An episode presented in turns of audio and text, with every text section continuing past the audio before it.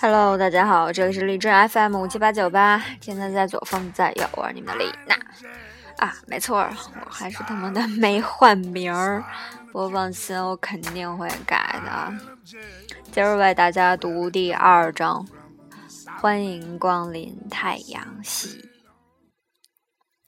如今，天文学家可以办到最令人瞠目的事：要是有人在月球上划一根火柴，他们能看到那个火焰。根据远处星星最细微的波动和抖动，他们能推算出行星的大小和性质，甚至潜在的适合栖居的可能性。而这些行星可是远的根本看不见的呀！它们如此遥远，我们乘宇宙飞船去那里也要大约花五十万年。他们能用射电望远镜捕捉到一丝一丝、一丝一丝、一丝一丝、一丝一毫的辐射，而这种辐射是如此微妙。自开始采集以来，所采集到的来自太阳系之外的全部能量，用卡尔萨根的话来说，还不到一片雪花落地时所产生的能量。总之，宇宙里没有多少东西是天文学家发现不了的，只要他们愿意。因此，想起为什么在一九七八年之前还没有人注意到冥王星有一颗卫星，这就更不可思议了。那年夏天，亚利桑那州弗拉格斯塔夫的美国海军天文台有一位叫做詹姆斯·克里斯蒂的年轻天文学家，正在对冥王星的照片做例行检查。突然发现那里有个什么东西，模模糊糊、不太确定的东西，反正肯定不是冥王星。他跟一位名字叫做罗伯特·哈灵顿的同事讨论片刻以后，下了结论：他观察到的是颗卫星。它还不是一般的卫星，相对于那颗行星而言，它是太阳系里最大的卫星。这对冥王星的行星地位实际上是个打击，而这个地位 又从来没有牢固过。原先认为啊，那颗卫星占有的和冥王星占有的是同一个空间，这意味着冥王星比任何人想象的要小得多，比水星还要小。实际上，太阳系里的七颗卫星，包括我们地球的卫星，都要比冥王星的卫星大。此刻，你自然会问：为什么发现我们自己太阳系里的一颗卫星要花那么长时间？回答是：这跟天文学家把仪器对准什么地方，他们的仪器旨在探测什么东西有关。这跟冥王星本身有关系。最重要的是，他们把仪器对准什么地方。用天文学家克拉克·查普曼的话来说，大多数人认为天文学家在夜间去天文台扫视天空，这是不真实的。世界上差不多所有望远镜都只在观察遥远天空中的极小东西，观察一颗类星体，或寻找黑洞，或观察一个遥远的星系。唯一真正用来扫视天空的望远镜网络是由军方设计和制造的。我们受了艺术家艺术表达的不良影响，以为图像的清晰度很高，这在天文学里其实是不存在的。在克里斯蒂的照片上，冥王星暗淡无光，非常模糊。只是一片宇宙的绒花，它的卫星并不像你会在美国国家地理杂志上看到的那种球体，背景很亮，非常浪漫，线条清晰，陪伴着冥王星，而只是小小的、极其模糊的一团。事实上，正是由于这种模糊，人们过了七年时间才再次见到那颗卫星，从而确认它的独立存在。克里斯蒂的发现有一点妙处，它发生在。弗拉格斯塔夫，啊，冥王星就是一九三零年在那里首次发现的。这个天文学上的重大发现，很大程度上要归功于天文学家，啊，怎么那么多外国名啊？真讨厌！波西瓦尔·洛威尔，洛威尔出生于波士顿一个最古老、最富裕的家庭。他捐赠了以他的名字冠名的著名天文台，但人们最不会忘记的是他这样的看法。火星上到处是由勤劳的火星人修建的运河，用来积蓄来自极地的水，以灌溉赤道附近那干旱又丰产的土地。洛威尔另一个令人不忘的看法是，在海王星以远的某个地方，存在着未被发现的第九颗行星。他给它起名为行星 X。洛威尔的这种看法是基于他在天王星和海王星的轨道上发现的不规律的现象，于是他把生命的最后几年致力于找到那颗气态巨星。他断定它就在那里。不幸的是，他于1916年突然去世了。至少在一定程度上，这是他的探索工作过于疲劳所致。洛威尔的继承人为了遗产争吵不休，探索工作暂时搁置下来。然而，1929年，某种程度上为了转移对火星运河传说的注意力，洛威尔天文台的负责人决定恢复探索，并为此从堪萨斯州请来了一位名字叫做克莱德·汤博的年轻人。汤博没有受过成为天文学家的专门训练，但他勤奋又聪明。经过一年的搜索以后，他在明亮的天空里终于看到了一个暗淡的光点。冥王星就是这个奇迹般的发现。这个发现更引人注目的是，它证明洛威尔的观测结果是错误的。虽然是可以理解的，洛洛威尔曾根据这些观测结果来预言海王星一远的地方存在一颗行星。汤博马上意识到，这颗新的行星根本不是像洛威尔所认定的那样是个巨大的气球，但是他或别人有关。这颗行星的性质所持的任何保留，哎，这翻译的好奇怪呀！但是他或别人，啊，应该是，但是他和别人有关这颗新行星的性质所持的任何保留，在极其兴奋之中，很快就一扫而光。在那个容易激动的年代。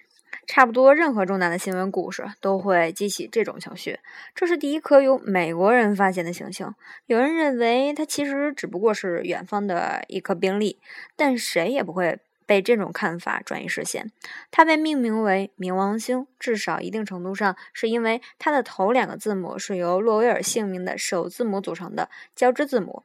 已经不在人世的洛威尔到处被颂扬为一流的天才人物，而汤博在很大程度上已被人忘得一干二净。除了在研究行星的天文学家当中，他们往往对他怀有崇敬之情。现在，有的天文学家继续认为，冥王星之外也许还有行星 X，一颗真正的庞然大物，也许有木星的十倍之大，只是它太遥远，我们看不见。它被照的太阳光太少，几乎没有反射的光。他们认为它不会是像木星或者土星的这样的普通行星，它太远了，不可能是那个样子。我们推测，也许有七点二万亿公里之远，而更会像一个没有形成的太阳。宇宙中的大多数恒星体系都是成双的，这就使我们孤零零的太阳显得有点怪。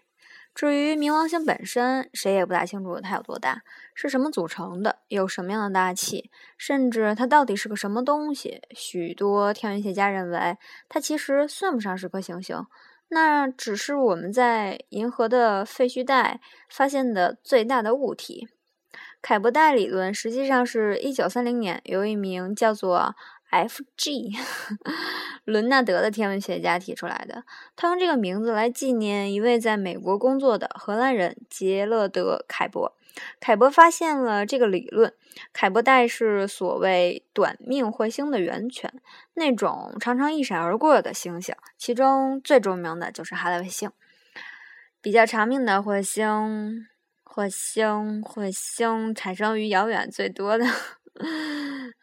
奥尔特云，我们过一会儿就会谈到这个问题。冥王星的表现与别的行星很不一样，这种看法肯定没错，但它又小又模糊，而且它的运行方式变化不定。一个世纪以后，谁也说不准冥王星到底会在哪里。别的行星多少在同一平面上转动，而冥王星的运行轨道是倾斜的，不和别的行星处于同一平面。而是形成一个十七度的角，犹如有人头上潇洒的歪戴着帽子。它的轨道很不规则，在它寂寞的绕太阳转动的过程中，每一圈都在相当长的时间里，比海王星距离我们更近。事实上呢，在二十世纪八十年代和九十年代的大部分时间里，海王星实际上是太阳系里离我们最远的行星。只是到了一九九九年二月十一日，冥王星才回到外侧的轨道，此后它将在那里停留二百二十八年的时间。因此，如果冥王星真是一颗行星，那肯定是一颗很怪的行星。它很小，只有地球的四百分之一大。假如你把它盖在美国上面，它还盖不住美国本土四十八州的一半面积。光这一点就使得它显得极其反常。这说明我们行星系统是由四颗研制的内行星、四颗气态的外行星和一颗。孤独的小冰球组成的，而且完全没有理由认为我们很快会在同一空间发现别的更大的冰球。接着，问题又来了：克里斯蒂发现冥王星的卫星以后，天文学家开始更加仔细地观察宇宙的这一部分。截至二零零二年十二月初止，又在天王星以外发现了六百多个这样类物体，其中一颗被命名为法罗拿星。差不多和冥王星的卫星一般大小。天文学家现在认为，也许存在几十亿个这类物体。困难在于，它们当中有许多暗淡无光。一般来说，它们的反射只有百分之四，大约相当于一块木炭的反射度。当然，这些木炭是在六十多亿公里以外。这到底有多远呢？几乎难以想象。你看，空间大的不得了，简直大的不得了。我一听作者描述这特别大的时候，就特别想笑。出于了解和娱乐的目的，我们来想象一下啊，我们就要乘火箭、飞行器进行旅行。我们不会走得太远，直到我们自己太阳系的边缘。不过，我们先要明白，空间是个多么大的地方，我们占据的是个多么小的部分。呃，这恐怕是个坏消息，我们 没法回家吃晚饭了。即使以光的速度（括弧每秒三十万公里）括弧结束前进，也要花七个小时才能到达冥王星。而且，我们当然无法以这种速度进行旅行，我们不得不以宇宙飞船的速度前进，这个速度就很慢了。任何人造物体所能达到的最高速度是旅行者一号和旅行者二号宇宙飞船的速度。他们现在正以每小时五点六万公里的速度飞离我们。当时之所以发射旅行者号飞船，是因为木星、土星、天王星和海王星排成了一条直线。这种现象每隔一百七十五年才发生一次。这使得两艘旅行者号飞船能够利用引力帮助技术，以一种宇宙甩鞭的形式，被一颗被从一颗气态巨星连续甩到下一颗气态巨星。即使这样，他们也要花九年时间才能到达天王星，要花十二年时间才能越过冥王星的轨道。好消息是，要是我们等到二零零六年一月。这是美国国家航空和航天局暂定向冥王星发射新地平线号宇宙飞船的时间，我们就可以利用有力的木星定位法，加上一些先进的技术，只用十年左右的时间便能抵达那里。虽然再次回到家里恐怕要花上相当长的时间，无论如何，这是一次漫长的旅行。你可能首先意识到，空间这个名字起得恰如其分。嗯，空间是个平淡无奇的地方，在几万公里范围内，最充满生气的要算我们太阳系了。而所有可以看见的东西——太阳、行星及其卫星、小行星带上的上亿块翻滚的岩石、彗星和别的各种漂浮的碎石，仅仅充满不足现有空间的万亿分之一。你还很快意识到，你所见到的太阳系图是根本不按比例制作的。在教室里，大多数图上行星们一个挨着一个，相近相距很近。在许多插图里，外侧巨星的影子实际上落到彼此身上，但是为了把它们所有的行星画在同一张纸上，这种骗术也是必不可少。必不可少的，海王星其实不是在土星以外一点儿，而是在土星以外很远的地方。它离土星的距离比土星离我们的距离还要远五倍。它的外面那么遥远的地方，接受的阳光只有土星的百分之三。实际上，距离是那么遥远，无论如何不可能按比例来画太阳系图。即使你在教科书里增加许许多多的折页，或者使用长的不得了的标语纸，你也无法接近这个比例。在一张成比例的太阳系图上，如果将地球的直径缩小到大约一颗豆子的直径，土星便会在三百多米以外，冥王星会在二点五公里以外的远处。作为一个细菌的大小，因此你怎么也看不见它。按照同样的比例，离我们最近的恒星毗邻星会在一点六万公里以外。即使你把一切都加以缩小，使土星像英文的句点那么小，冥王星不超过分子的个儿，那么冥王星依然在十多米以外。所以，太阳系确实是巨大的。当我们抵达冥王星的时候，我们已经走得那么遥远。太阳，我们的暖暖和和，晒黑我们皮肤、赐予我们生命的亲爱的太阳，已经缩小到了针尖大小。它比起一颗明亮的恒星大不了多少。在这样冷冷清清的空间里，你会开始理解为什么即使是最重要的物体，比如冥王星的卫星，也逃过了人们的注意力。在这方面，绝不只是冥王星。在旅行者号探险之前，人们以为海王星只有两颗卫星。旅行者号又发现了六颗。在我小的时候，人们以为太阳系只有三十颗卫星。现在卫星总数至少已经达到了九十颗，其中起码三分之一是在刚刚过去的十年里发现的。在考虑整个宇宙的时候，你当然需要记住，我们其实还不知道我们太阳系的家底。现在，等我们飞越冥王星的时候，你会注意到另一件事情。我们在飞越冥王星，要是你查一查旅行计划，你会明白这次旅行的目的是我们太阳系的边缘。我们恐怕还没有到达冥王星，也许是标在教室挂图上的最后一个物体，但太阳系并不到此为止。实际上，离终点还远着呢。要到达太阳系的边缘，我们非得穿过奥尔特云，那是个彗星漂浮的茫茫天际。而我们，我为此感到很遗憾，还要再花一万年时间才能抵达奥尔特云。冥王星不是太阳系外缘的标志，就像教室里的挂图上随便暗示的那样，它仅仅是五万分之一路程的地方。当然，我们没有打算去做这样一次旅行。做一次三十八点六万公里远的月球旅行，对我们来说依然是一件了不起的大事了。老布什总统曾一时头脑发昏，提出要执行一次去火星的载人任务，但后来不了了之了。有人估计这要花费大约四千五百亿美元，最后很可能落个全体成员命归黄泉的结局。哈哈哈，他们无法遮挡高能的太阳粒子。DNA 会被撕得粉碎。根据我们目前掌握的知识和理智的想象，任何人都绝对不会前往我们自己太阳系的边缘，永远不会，实在太遥远了。事实上，即便使用哈勃望远镜，我们也看不到奥尔特云，因此我们实际上不知道它在那里。它的存在是可能的，但完全是假设的。关于奥尔特云，有把握的只能说到这种程度：它始于冥王星以外，向宇宙里伸展大约两光年。太阳系里的基本计量单位是天文单位 AU。AU AU AU，代表太阳和地球之间的平均距离。冥王星距离我们大约四十个天文单位，奥尔特云的中心距离我们大约有五万个天文单位。一句话，它非常遥远。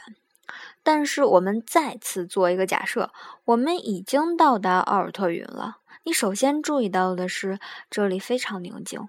现在我们离哪个地方都非常遥远，离我们自己的太阳那么遥远，它甚至算不上是天空里最明亮的星星。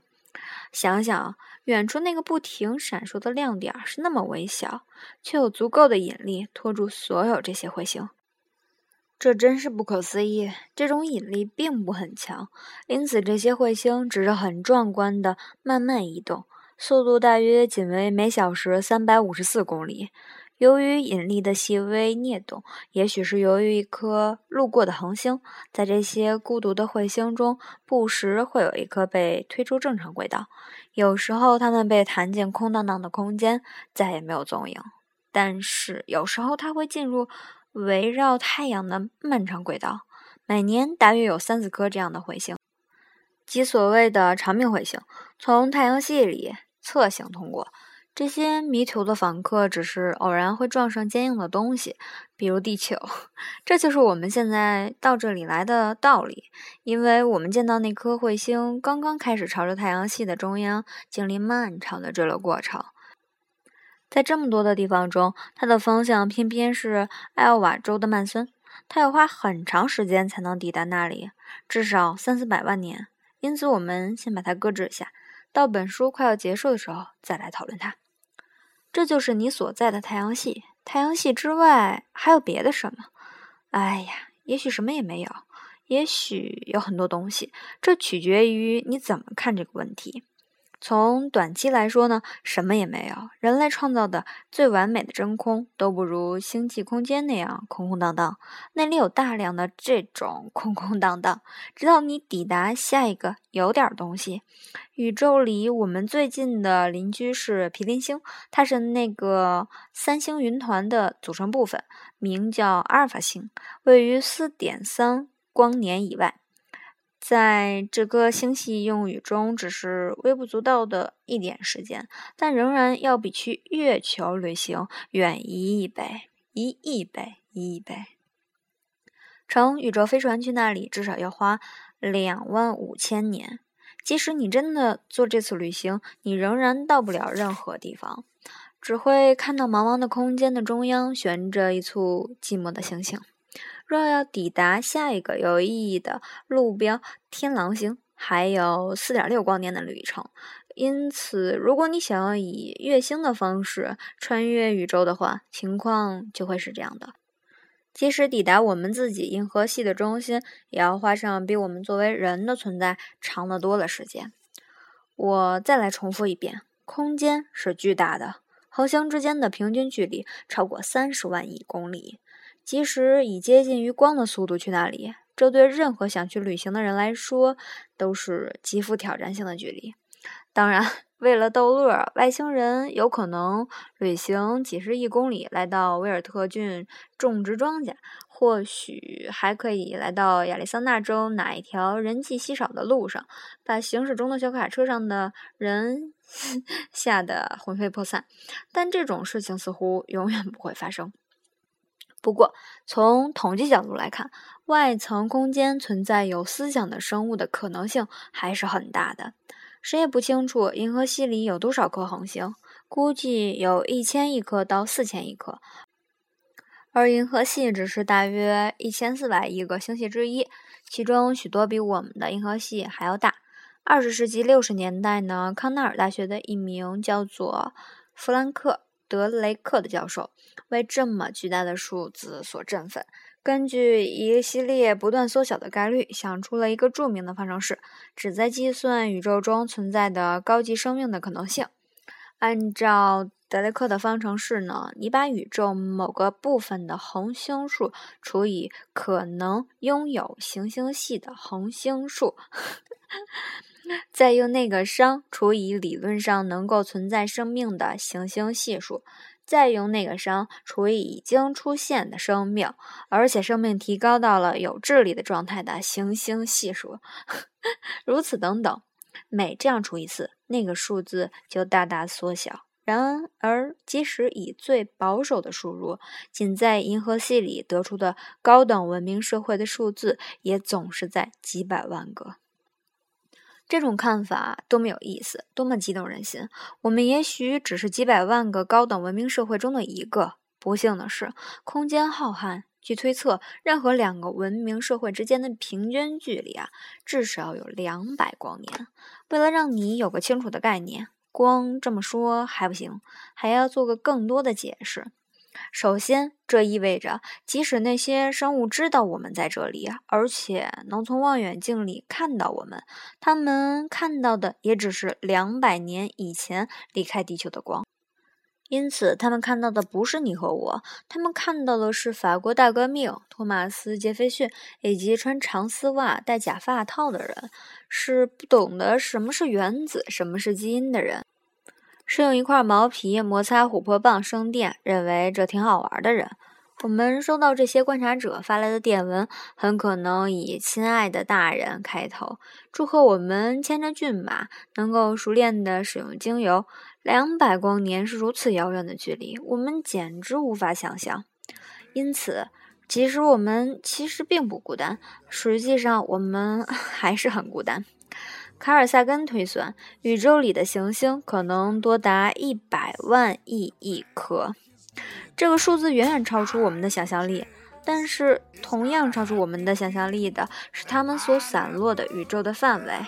要是我们被随意塞进宇宙，萨根写道：“你在一颗行星上或靠近一颗行星的可能性不足十亿亿亿亿分之一。世界是很宝贵的，因此这也许是好消息。”一九九九年二月，国际天文学联合会正式裁定，冥王星是一颗行星。宇宙是个又大又寂寞的地方，我们能有多少个邻居，就要有多少个邻居。